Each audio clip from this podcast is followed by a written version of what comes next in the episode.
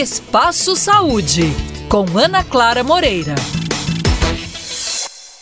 A aversão a sons baixos e repetitivos decorrentes, por exemplo, da mastigação, é um grande incômodo para pessoas que sofrem com misofonia. Essa síndrome causa reações que vão desde desconforto e irritação até casos mais graves, como palpitações e dores de cabeça.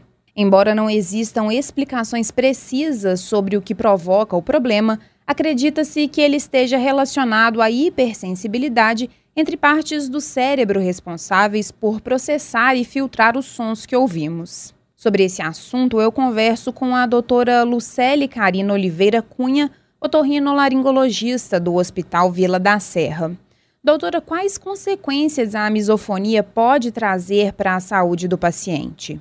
A misofonia ela afeta de maneira significativa a qualidade de vida e as relações interpessoais, já que o paciente ele não consegue controlar as emoções desencadeadas pelos sons que são considerados gatilhos. Eles sentem raiva, medo e até pânico, o que faz com que muitas vezes eles fiquem agressivos em casa e no trabalho. São pessoas mal interpretadas e consideradas implicantes muitas vezes. Para evitar essas situações, eles acabam se isolando socialmente, o que aumenta as chances de doenças psiquiátricas como a ansiedade e a depressão.